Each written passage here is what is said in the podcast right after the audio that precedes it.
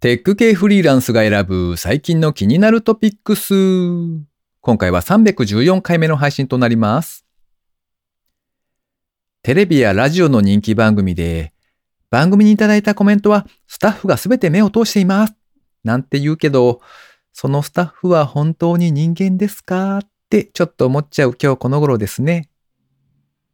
この番組ではフリーランスエンジニアの S とエンタメ系エンジニアのアスカさんが最近気になったニュースや記事をサクッと短く紹介しております。今回は S の一人会となっております。IT 関連をメインにですね、ガジェットだったり新サービスの紹介だったり、それぞれが気になったものを好き勝手にチョイスしております。今回も記事を3つ紹介していきたいと思います。ご意見ご感想などありましたら、ハッシュタグ、カタカナでテクフリで X に投稿いただけたらありがたいです。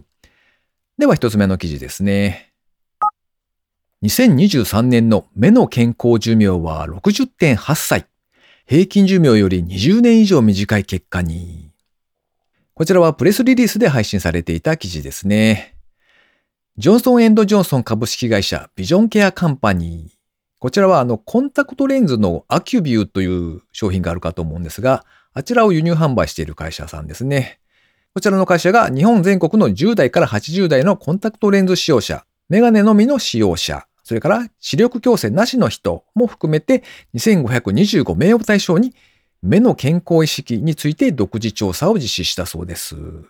日本の平均寿命は男性が81.05歳、女性は87.09歳だそうですけれども、この調査によってですね、2023年の目の健康寿命は男性が58歳、女性が63.6歳となりまして、平均寿命よりも20年以上短いという結果となったそうです。目の健康寿命という言葉に関してはですね、こちらの会社が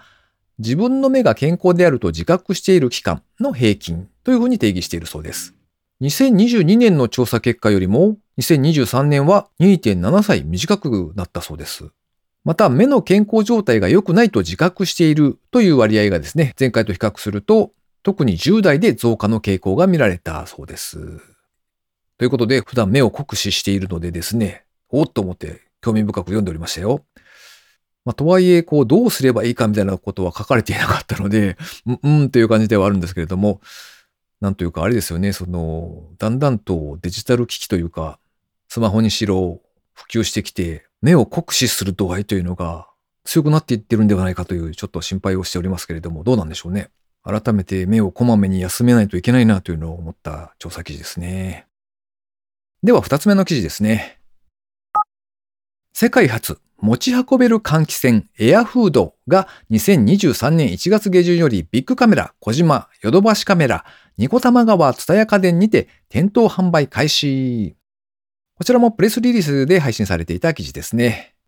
株式会社ライモンは世界初ポータブルレンジフード、エアフードの正規輸入代理店としてですね、2023年1月下旬より全国の家電量販店や EC サイトで販売を開始すると発表しました。自宅やマンションでホットプレートを使って焼肉パーティーなんていう時に活躍するのはこのポータブルの換気扇エアフードだそうです。特徴としまして3つありまして、まず1つ目、3段階の調節が可能な強力ファンを搭載。強力なファンでですね、調理中の煙を吸い込みまして、本体内部とファンを通過させる前に2つのフィルターを通すということで、背面から空気を発出するそうです。特徴その2、オイルフィルターと活性炭の2層フィルタ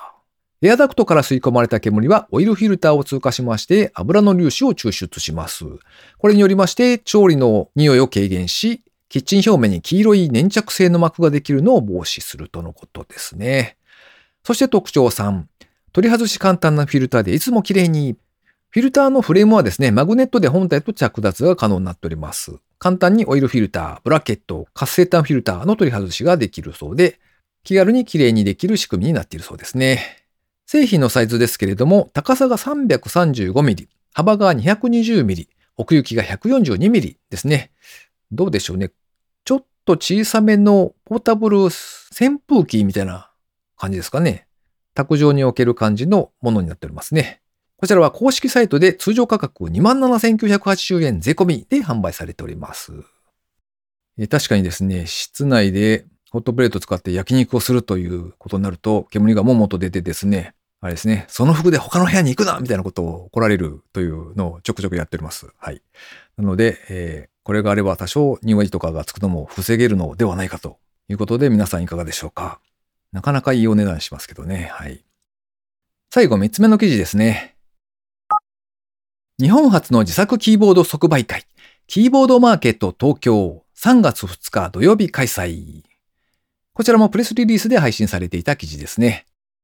キーボードマーケット運営事務局及び株式会社勇者工房は2024年3月2日土曜日、東京都立産業貿易センター台東館7階展示室括弧北におきまして、キーボードマーケット東京、通称キーケットと呼ぶそうですけれども、こちらを開催すると発表しました。キーケットはですね、自作キーボードをはじめとした入力デバイスやアクセサリーの即売会、キーボードを趣味で制作している人はもちろん、初めてキーボードの世界に触れる人まであらゆる人が参加できるそうです。日付は2024年の3月2日土曜日、午前11時から16時までですね、途中入退場可能となっております。入場料は1000円より、出店数は43あるそうで、一般ブースが36、企業ブースが7となっています。会場はですね、東京都立産業貿易センターの台東館7階展示室、かっこ北というふうに書かれておりますね。ちなみに勇者工房さんも出展をされるそうで、この時にはですね、お店のスペースとして、まあ、キースイッチとかを販売するコーナー、それから工作室のスペースというのもあるそうで、ハンダ付け工具を利用できる席がある工作室。こちらは料金1時間1000円。そして、ハンダ付け初心者ワークショップなんていうのもあるそうですね。こちら料金は3300円なんですけれども、見たらすでに売り切れておりました。残念。なんだか実際にいろんなものが触れるみたいなので、これはいいなと思ってちょっと紹介してみました。いややっぱこういうのは東京しかやらないっすよね。うん。ということで、今回紹介する記事は以上となります。続きまして番組にいただいたコメント紹介のコーナーですね。まずはモラピョンさん、いつもありがとうございます。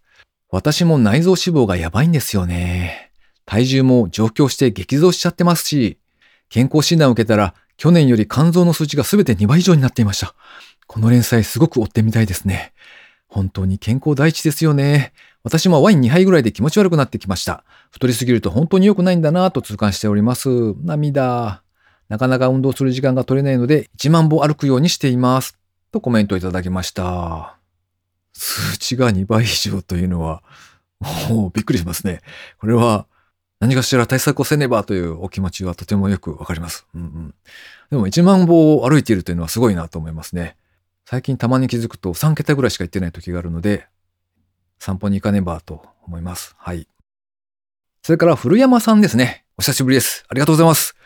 唐突に呼ばれてびっくりしました。嬉しかったです。飲酒しながらのダイエット気になりますね。そして最も気になるのは持続可能性ですね。とコメントをいただきました。えー、前々回に紹介した飲酒をしながらダイエットをする記事というのの連載があるよというやつですね。今のところまだ2回目は配信されてないみたいなので、もしかすると1ヶ月に1回ぐらいのペースなのかもしれないですね。なんか通知を飛ばす機能がないというのか、どうすればいいか思いつかなかったので、仕方なくカレンダーに予定を入れてですね、この記事をチェックするみたいなことをやっていますよ。はい。ということで連載2回目を心待ちにしているという感じですね。それから高道さん、いつもありがとうございます。312聞いた、任天堂パワーグローブ知らない。ニュートンはまああの頃の PDA としてはそんなものでしょうというサイズな気がしますね。私もなんだかんだこの辺のサイズの頃から PDA に入った人なので、とコメントいただきました。任天堂のパワーグローブを知らないということでちょっと安心しました。ニュートンは結構古いんですね。リリースされたのが1993年というふうにウィキペディアで書かれておりましたね。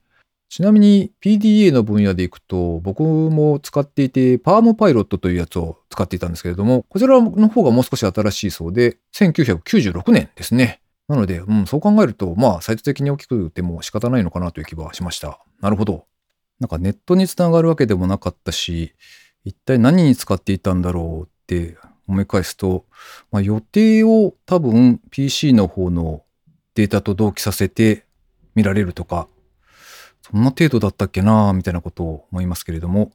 そこから考えると便利な世の中になったもんだなと、スマホの偉大さをひしひしと感じますね。はい。ということで番組にいただいたコメント紹介のコーナーでした。リスナーの皆様、いつもありがとうございます。えー最後に近況報告のコーナーですね。いやー、季節がやってまいりましたね。あれですよ、確定申告。まあ、だいぶ慣れてきたので、えーまあ、最初の頃に比べたらだいぶ楽になりましたね。最近はその作業だけというのか、えっ、と、まあ、一番面倒なその仕分けとかですね。そのあたりをもうお任せをすることにしているので、そちらの方にクレカの情報をですね、勝手に見てもらってですね、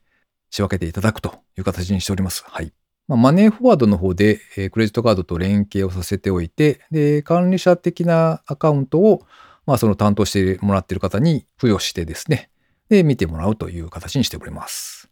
おそらくは割と早めにもう少ししたら終わるのではないかと、楽観的に考えている今日この頃ですね。この番組へのご意見ご感想など絶賛募集中です。X にてハッシュタグカタカナでテクフリをつけて投稿していただくか、ショーノートのリンクからですね、投稿フォームにてメッセージをお送りいただけたらありがたいです。スマホ用にポッドキャスト専用の無料アプリがありますので、そちらで登録とか購読とかフォローとかのボタンをポチッとしておいてやっていただけますと、毎回自動的に配信されるようになって便利です。だんだんと暖かくなってまいりましたね。えー鼻がムズムズするのがなんとなくあるので、もう諦めて薬を飲んでおります。なんでもうオメガ見頃みたいなことをテレビでちょいちょいやっているので、なんかどこか探して見に行ってみようかななんてことをちょっと思っております。ということで今週も最後までお聞きいただきありがとうございました。